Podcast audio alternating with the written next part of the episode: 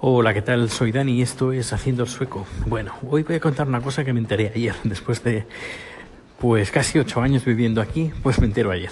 Bueno, eh, es sobre las empresas pirata, pero bueno, tampoco son tan pirata, eh, pero son empresas que no siguen la normativa sueca y hay que ir con ojito con estas empresas, ah, de no terminar trabajando en una de ellas. ¿Y esto qué, es? Bueno, existe una especie como de, colectivo de empresas o de como de patronal, no sé cómo explicarlo. Ah, bueno, es un, las empresas se pueden acoger, acoger a, a unas directrices, a unas normas, pues eh, que son las de que cumplen las leyes suecas.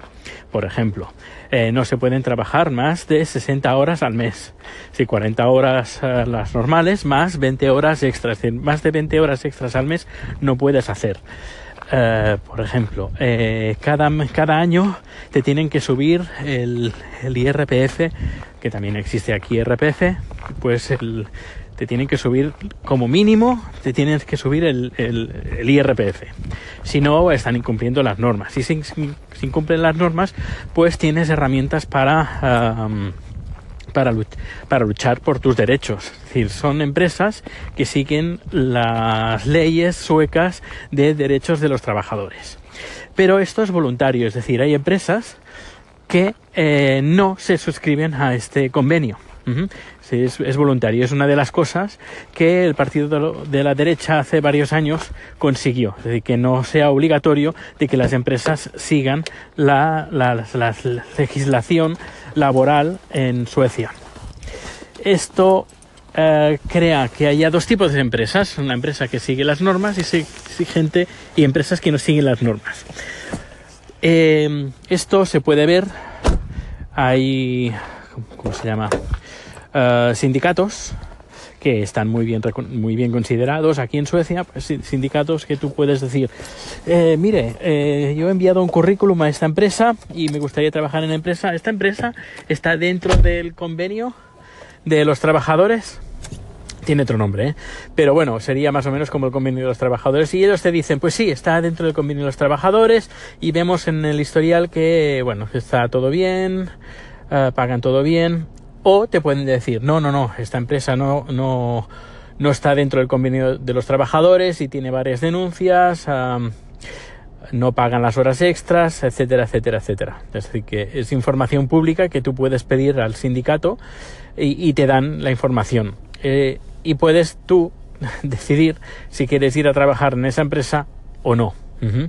Ah, o, por ejemplo, cuando estás trabajando en una empresa y luego te enteras de que esa empresa no se acoge al, al, sindicato, bueno, al colectivo de empresas de, de, la ley que rigen la ley de las empresas, pues también uno puede decidir, mira, pues yo me voy o se busca un trabajo en otra empresa ah, que tenga mejores eh, condiciones laborables que en la empresa. O al menos la garantía que a lo mejor sí que la cumple pero no a lo mejor, pero no están obligados a cumplirla.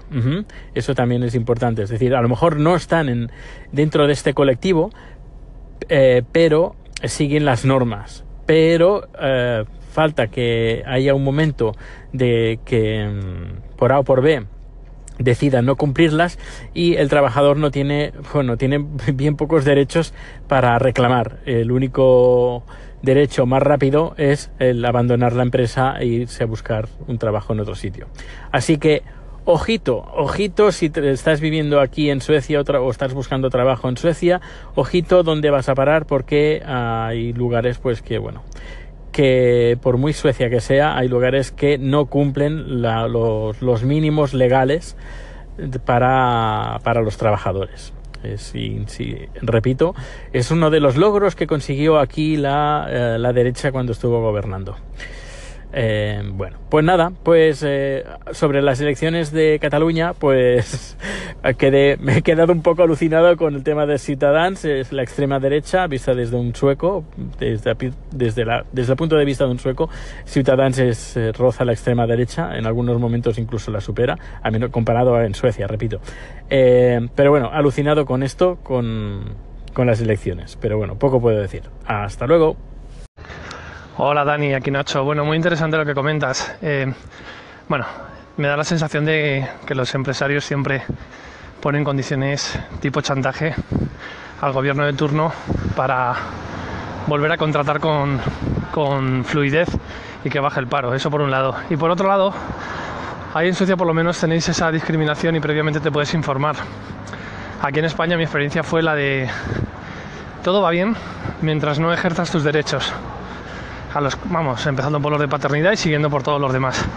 Si empiezas a ejercer tus derechos, en España es un clásico, empiezas a ser un trío problemático y en términos más coloquiales, un tocapelotas. Muy triste, la verdad, y lo peor es que la gente se lo cree y obedece. Un abrazo, chao. Digo esto porque creo que las relaciones laborales deben ser de igualdad entre empresario y trabajador. Venga, chao. Hola de nuevo. Bien, eh, gracias Nacho por el, el calling. Eh, invito a todo el mundo pues que, que, me está escuchando a través del podcast que entre en Anchor, Anchor y que pueda dejar un calling como ha hecho el fantástico, inimitable, incomparable Nacho. Gracias de nuevo. Bueno, pues la verdad es que sí, que las empresas están a la que salta para saltarse las normas como sea.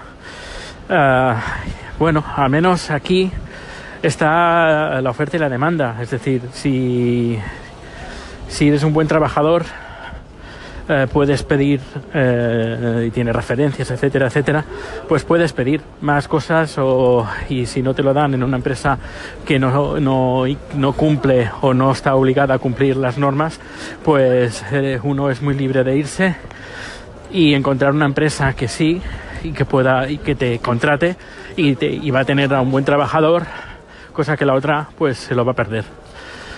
Uh, y eso se valora. Es decir, que se valora la, gente, la buena gente que está trabajando en una empresa. Y bien, eh, quería contar una cosa que, bueno, en Barcelona hacía tiempo que ya estaba y aquí no lo había visto hasta hace bien poco y es el, el tema de eh, pagar el parking, el, bueno, los, el parking, el aparcamiento, la zona azul, eh, de una forma un poquito más moderna. Bueno, que no me, no me puedo quejar, Aquí creo hace años ya, un montón de años, que se puede pagar desde un, una aplicación móvil. Eh, también desde el móvil enviando un SMS, envías el SMS, pero claro, tienes que ser sueco, porque si eres un turista, porque esto va a través de tu número personal, de tu DNI eh, sueco, claro, no, y te llega la factura a casa, no, no funciona, es muy práctico. En cambio ahora, por ejemplo, acabo de aparcar en el, coche en el centro uh, y eh, tiene una máquina, una... ayer la vi además en otro sitio. Son máquinas nuevas, tú pones ahí eh, tu, la matrícula del coche, bueno, pone la tarjeta, pone la matrícula del coche y eh, dependiendo del lugar, qué tarifa has aparcado. Vale, tarifa 2, vale, marcas tarifa 2 y, y dices cuánto tiempo quieres estar y tú vas subiendo, pues 5 minutos, 10 minutos, una hora, un día entero, eh, tú lo vas marcando y te dice el, total que tienes que pagar. Cuando estás de acuerdo, aceptas, le das a OK y te dice qué quieres reci recibir la factura por SMS o por correo electrónico. Por SMS, pues dejas tu teléfono y recibes el SMS. Por, tele, eh, por correo electrónico, pues nada, dejas el correo electrónico y recibes el correo electrónico, la factura, el ticket, podríamos decir, así no imprimes nada, el ticket y tienes ahí también la hora de salida. Lo que no sé, yo, bueno, no, no, no he funcionado a través de aplicación.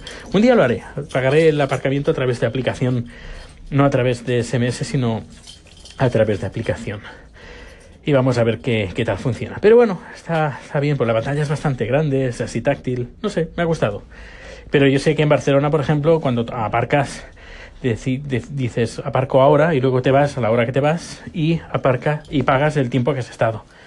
Eh, aquí lo, lo, hago, pero a través de SMS, es decir, yo en SMS mando un SMS, digo entro ahora y luego cuando termino pongo absoluta, que significa finalizar y luego ya recibo un SMS diciendo pues has estado tanto tiempo y has pagado tanto. y luego recibo una carta con la factura. Bueno, pues nada, estoy en la, en la oficina. Hasta luego. Hola, soy Lobo. Feliz Navidad. Feliz Navidad, Lobo, y feliz Navidad también a todos los oyentes. Aquí estoy yo y estamos chat aprovechando las últimas horas para salir a Barcelona.